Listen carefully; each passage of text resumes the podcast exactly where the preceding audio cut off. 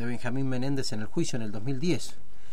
Sí, en el juicio y bueno, y en la época de la dictadura lo viví en carne propia porque él era el responsable de toda la represión que había en Córdoba. Era ya mm. comandante de tercer cuerpo eh, y sobre todo eh, controlaba todo lo que pasaba en la división de informaciones, en la cárcel, mm. y recordemos que, por ejemplo, en la cárcel de Córdoba, en la UPI, famosa UPI, UPI número uno, ahí siendo blanqueado y todo, se sacaron y mataron a 32 detenidos y detenidas, ¿no?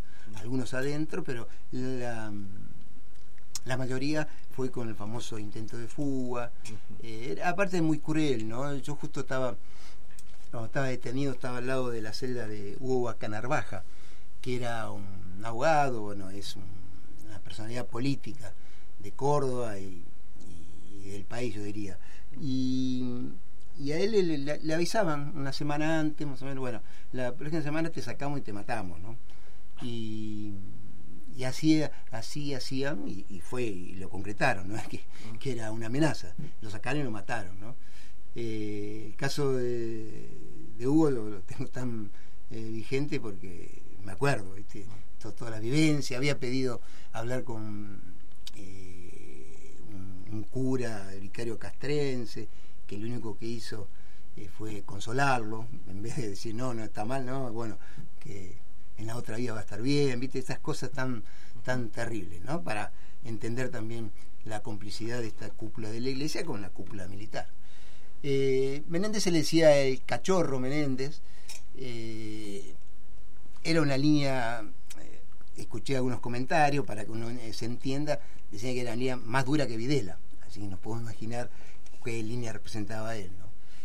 Eh, tenía todo a su cargo, eh, sobre todo con, eh, con, los detenidos, no se sabía cuándo iba a disponer una muerte, una represión, es decir, estamos en, un momento de total ilegalidad y de clandestinidad, ¿no?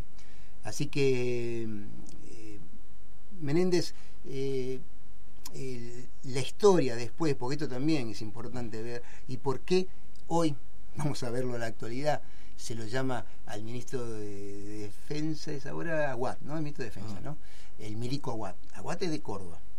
Eh, lo que pasó es que en la época democrático, ya asumido Alfonsín y en, Córdoba estaba Angelos, y Angelo era está muy ligado a Watt. Watt fue secretario, creo que secretario de gobierno.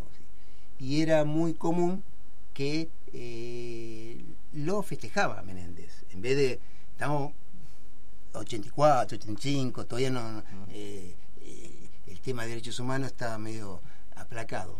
Pero este sector del radicalismo, y Aguat entre otros, lo protegía.